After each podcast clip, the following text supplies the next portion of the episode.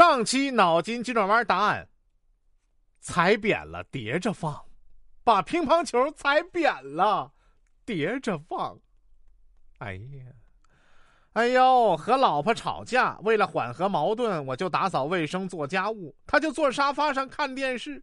我忍不住的说：“都给彼此一个台阶下，你也表示点什么呀？”他嘴角一撇。没走就已经给足你台阶了，老婆，我今天让一位大师算了一下，说我六十岁有个劫啊。你要先不说算命的钱哪来的，我让你现在就有个劫。我跟我爸说啊，呃，我要开始运动了。他说：“你是又喜欢上了谁呀，还是被人甩了呀？” 太真实了。说有一只青蛙给大师打电话，问自己的命运。大师说：“明年有一个年轻的姑娘会来了解你。”青蛙高兴的蹦了起来：“哦，真的吗？是在王子的婚礼上吗？”“不是在他明年的生物课上。”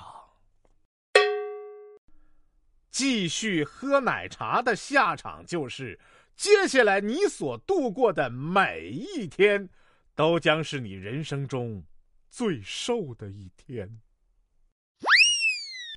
哎呀，今天在网上看了一下车呀，发现没有一款车适合我的。啊，你想要什么样的车呀？哎呀，微信红包抢的钱就能买得起的那种。那啥，你是想买二手自行车吧？那个啥，呃，有个大胖子去学开车，理论考过之后就放下了，上不了路。啊？怎么会这样啊？是什么原因呢？呃，他上车后发现方向盘顶在肚子上，调整座位后，脚够不着离合器。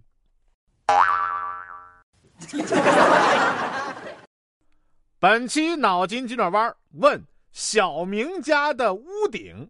为什么有时漏雨，有时不漏雨呢？